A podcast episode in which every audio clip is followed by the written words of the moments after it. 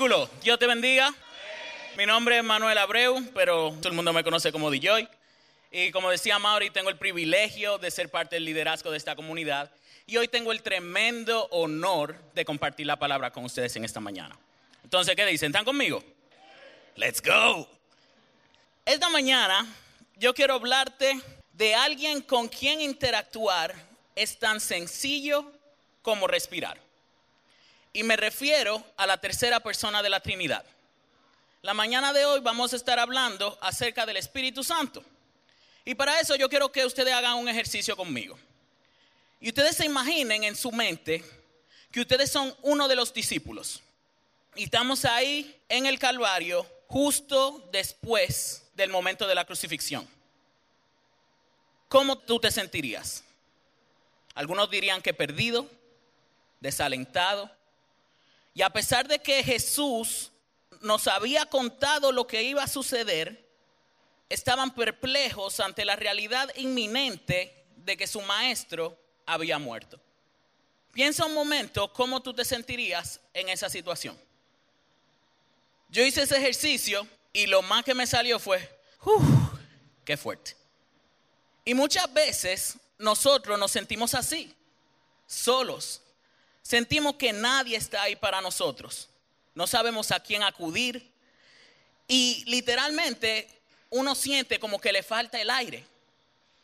Como si, si te fallara la respiración. Y en el proceso de preparar este mensaje, me di cuenta que hay diferentes investigaciones que explican la correlación que existe entre la ansiedad y los trastornos respiratorios. Tal vez Glee y Dominic y los médicos que están aquí me ayudan un ching con eso. Pero eso se traduce en trastornos como la disnea de la respiración o la falta de aire o la hiperventilación. Y esos son sentimientos, sensaciones con la cual, como gordito, yo me siento como acostumbrado, como yo conozco eso. Y yo conozco ambos como sentirte sin aire y sentirte con la respiración muy acelerada, dependiendo del contexto. O sea, tiene que ser algo situacional. Si tú pones a DJ a subir una escalera, yo voy a terminar. Ay, espérate, espérate que se me ve el aire. Ay, espérate, espérate, espérate. Y muchas veces la expresión que utilizamos como, ay, se me va la vida, se me va, se me va, se me va, se me va, se me va. Pero si tú pones a DJ a trotar o a correr como, qué sé yo, 10 metros, yo voy a terminar, ay, espérate, uh, espérate. Voy a terminar con la respiración acelerada. Y yo no sé si ustedes se han sentido así, pero ese sentimiento es como que muy feo. Porque nadie puede respirar por ti. Entonces tú te sientes literalmente solo porque nadie te puede ayudar, nadie te puede ayudar a respirar. Pero esta mañana yo tengo para decirte, iglesia, que nunca hemos estado solos. Desde el principio, el Espíritu Santo de Dios ha estado aquí con nosotros. Amén. Vamos a la palabra de Dios. Dice Juan 14, versos 16 y 17. Leemos la palabra de Dios en el nombre del Padre, del Hijo y del Espíritu Santo. Y dice, y yo les pediré al Padre, y Él les dará otro abogado defensor, quien estará con ustedes para siempre. ¿Para cuándo? Para siempre. Agarren eso ahí. Me refiero al Espíritu Santo, quien guía a toda verdad. El mundo no puede recibirlo porque no lo busca ni lo reconoce. Pero ustedes sí lo conocen, porque ahora Él vive con ustedes y después estará en ustedes. Y a mí me encantó ese pasaje y vamos a estar destacando varios puntos del mismo, pero a mí me, me gusta como la introducción. Él les dará otro abogado defensor. Y yo no sé ustedes, pero si yo tuviera un abogado, a mí no me aguantara nadie. Nadie. Porque sea de que, ¿tú quieres hablar conmigo? Sí.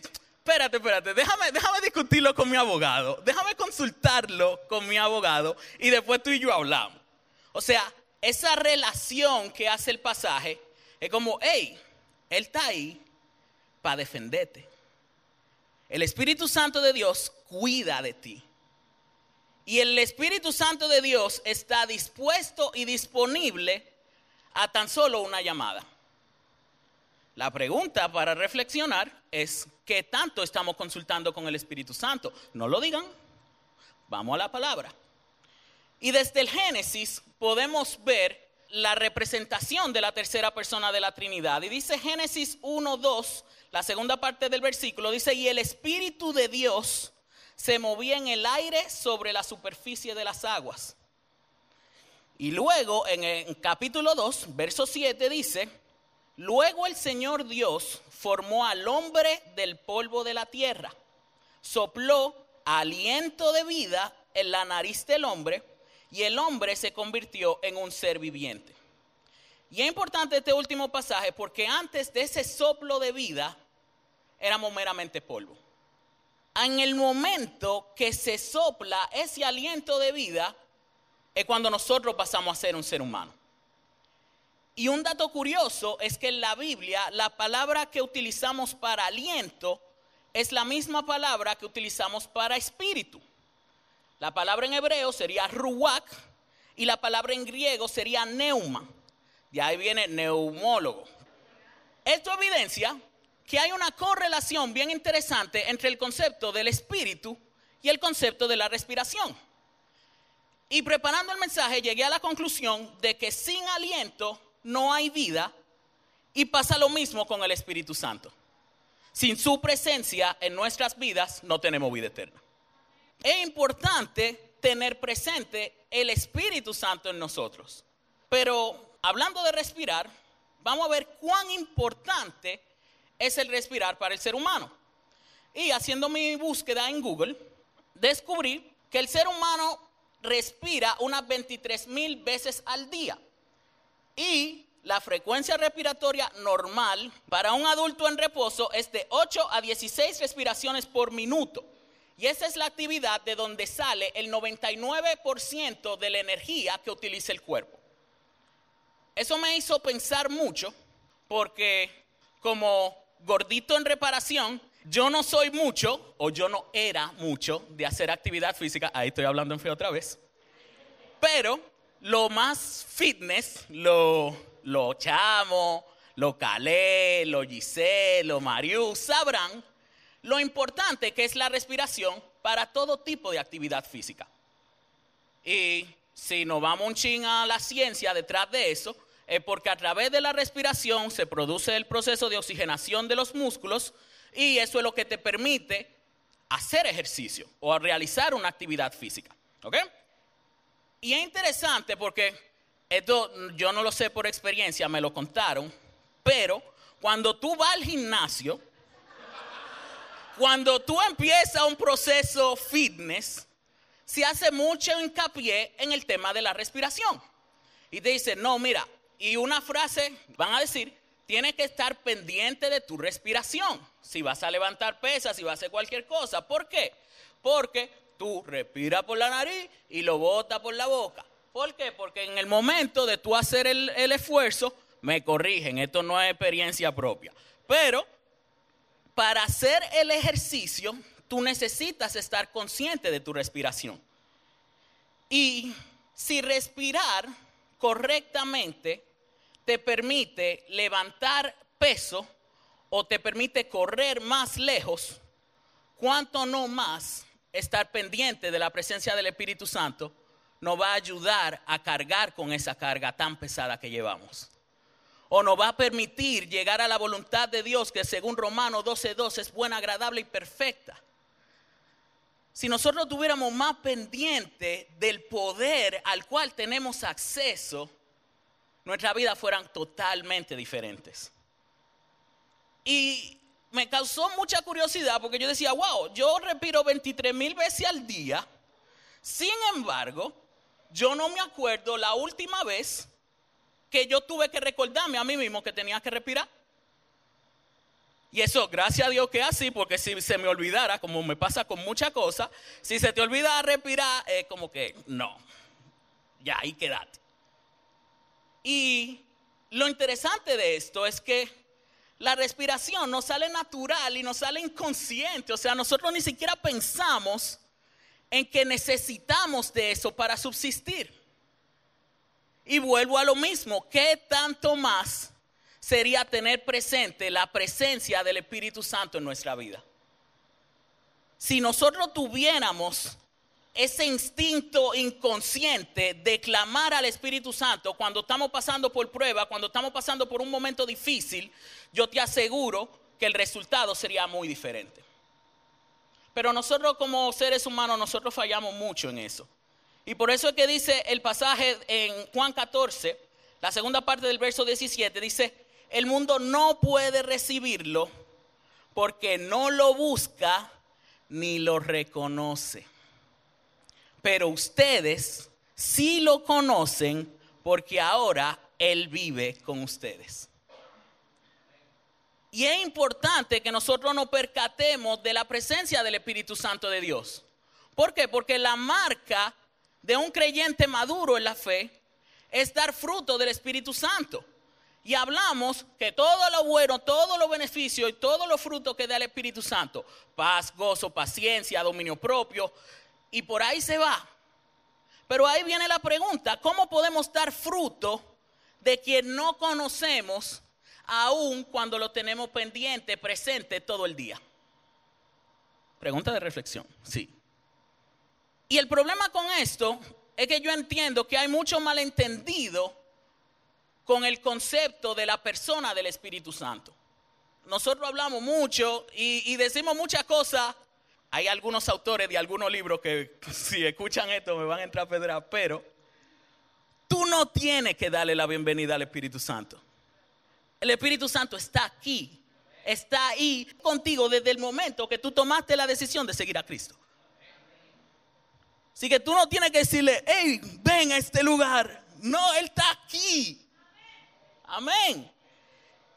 Y el problema con eso es que mucha gente piensa del Espíritu Santo como una fuerza mística, como un poder impersonal de Dios que te permite hacer cosas grandes. Y no es así, no, no es como un aura especial, no es como, qué sé yo, como un fuego así. ¡ah! No. El Espíritu Santo de Dios es la tercera persona de la Trinidad, no es un poder, no es una fuerza, y la escritura le atribuye una personalidad distintiva al igual que al Padre y al Hijo. Entonces, la palabra encontramos una afirmación de su divinidad. Por lo tanto, el Espíritu Santo posee lo que son o lo que se conocen como los atributos divinos. Número uno, Dios, el Espíritu Santo todo lo sabe, es omnisciente. Dice Primera de Corintios 2:10, pero fue a nosotros a quienes Dios reveló esas cosas por medio de su Espíritu. Pues su Espíritu investiga todo a fondo y nos muestra los secretos profundos de Dios. ¿Tú quieres conocer los secretos, los códigos profundos? Pregúntale al Espíritu Santo. Él sabe. Número dos, el Espíritu Santo es omnipresente, está en todas partes. Dice Salmo 139, 7, jamás podría escaparme de tu espíritu jamás podría huir de tu presencia. Si yo jamás puedo huir de su presencia, entonces yo no tengo que decirle que venga, porque está aquí. Número tres, el Espíritu Santo de Dios es omnipotente, es todopoderoso. Dice Zacarías 4:6. El Señor le dijo a Zorobabel, no es por el poder ni por la fuerza, sino por mi espíritu, dice el Señor de los ejércitos celestiales. Y número 5, número 4, perdón, el Espíritu Santo de Dios es eterno. Dice Hebreos 9:14, pues por el poder del Espíritu eterno, Cristo se ofreció a sí mismo a Dios como sacrificio perfecto por nuestros pecados. Y conociendo un poco de, de quién es esta, esta tercera persona de la Trinidad, yo no sé ustedes, pero yo quisiera hacer el coro. Con ese que yo quiero andar. Porque si hay alguien que puede resolver, es Él. Y seguimos las escrituras viendo características interesantes del Espíritu Santo. En el Antiguo Testamento se hace alusión a que el Espíritu Santo obra en la creación, como vimos en el pasaje, en el pasaje de Génesis 1.2, capacita hombres para la batalla, como vemos en todo el libro de jueces, Dice, el Espíritu de Dios descendió sobre fulano de tal y después, después que el Espíritu desciende, ¡oh! hicieron cosas maravillosas. el Espíritu de Dios capacita a los profetas para anunciar el mensaje del Señor. Como dice Miqueas 3:8, el Espíritu de Dios descendió sobre la vida de Miqueas y Miqueas pudo hablar en nombre de Dios al pueblo. Pero el Espíritu Santo no es solamente un tema del Antiguo Testamento. En el Nuevo Testamento vemos cómo el Espíritu de Dios hace muchísimas cosas. Y por mencionar algunas, podemos decir, llama a los creyentes a realizar tareas específicas, nos dirige si estamos consagrados en Cristo, como decía el pasaje, nos dirige a toda verdad, provee liderazgo para los hijos de Dios, traduce nuestras oraciones delante de Dios, dice que el Espíritu de Dios intercede por nosotros, o sea, no. O el tipo es todopoderoso, todo lo sabe, es eterno, está pendiente de nosotros intercede por nosotros a favor del Padre, como, hey, mira, ese es el mío, mira, cuídalo. Yo, yo quisiera contar con una persona así en mis filas. Y lo bueno es que todos tenemos acceso a Él. Y me gusta cómo lo, cómo lo menciona Pablo. Pablo lo hace como que de una manera excelente, Pablo llama a aquellos que han nacido de nuevo los que viven conforme al Espíritu, dice Romanos 8:5. Y aquellos que no tienen el Espíritu, dice Pablo, no son de Cristo. Y yo no sé tu círculo, pero yo quiero ser de Cristo. Yo quiero que cuando estemos allá, que estemos, yo no sé si va a ser una fila o no sé exactamente cuál va a ser la dinámica, pero cuando a mí me llamen, yo quiero que el Espíritu Santo diga, ese es de lo mío. Y cuando él estaba pasando por un momento difícil, él clamaba a mí. Y cuando él sentía que no tenía fuerzas, él clamaba a mí. Y ahí será, ven, hijo amado, y gózate en el gozo de la salvación. Pablo sigue hablando de la vida conforme al Espíritu y en un boche que le echaba a Timoteo, porque sí, fue un boche, fue una carta cierta reprimenda, Pablo nos indica cuál es la marca del creyente que tiene al Espíritu Santo presente en su vida. Dice segunda de Timoteo 1:7, pues Dios no nos ha dado un espíritu de temor y timidez, sino de poder, amor y autodisciplina. ¿Tú quieres saber cuál es la marca del creyente que cree en el Espíritu Santo? Poder, amor y autodisciplina. Poder, porque es sencillo, pero no es fácil. Fácil indica que no requiere mucho esfuerzo. Pero es tan sencillo como respirar.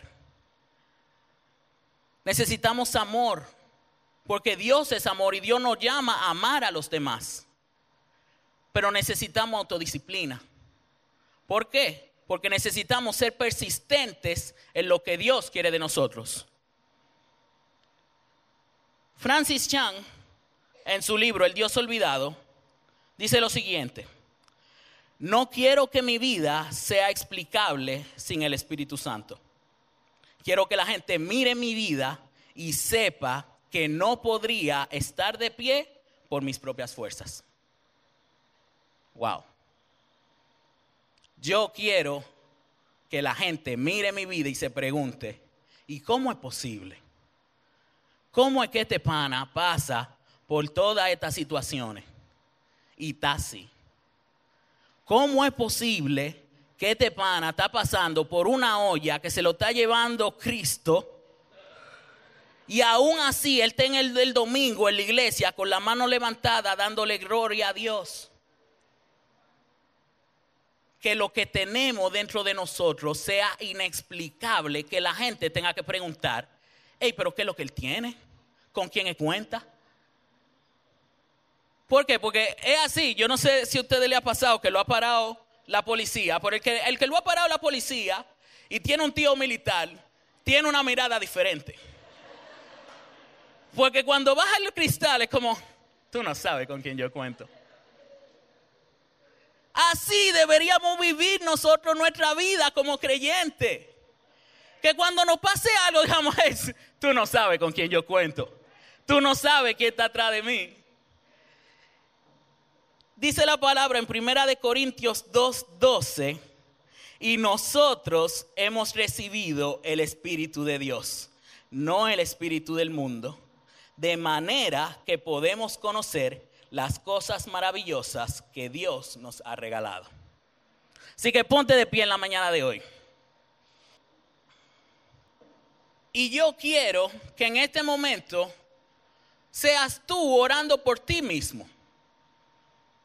Y hablando con el Espíritu Santo y pidiendo perdón por no haberlo tenido más presente en nuestra vida. Y que seas tú diciendo, habla con el Señor. Y dile, Espíritu Santo de Dios. No te pedimos que tú vengas aquí porque sabemos que tú estás aquí con nosotros. Así que yo te pido en la mañana de hoy que tú me permitas sentirte en mi vida. Sentirte en lo más mínimo, en la cosa pequeña, en la cosa mediana, en las cosas grandes.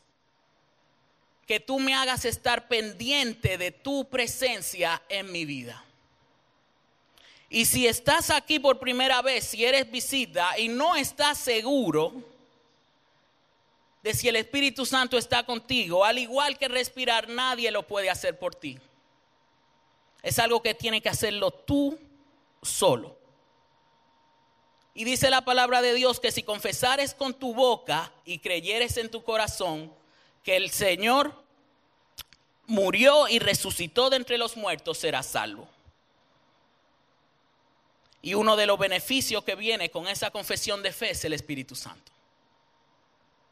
Pero si ya tú tienes al Espíritu Santo en tu vida, mi exhortación en la mañana de hoy es que tú tomes un respiro y tú confíes en aquel que anda contigo. Y en el momento que se te olvide, recuerda que es tan sencillo como respirar. Este es tu tiempo con Dios.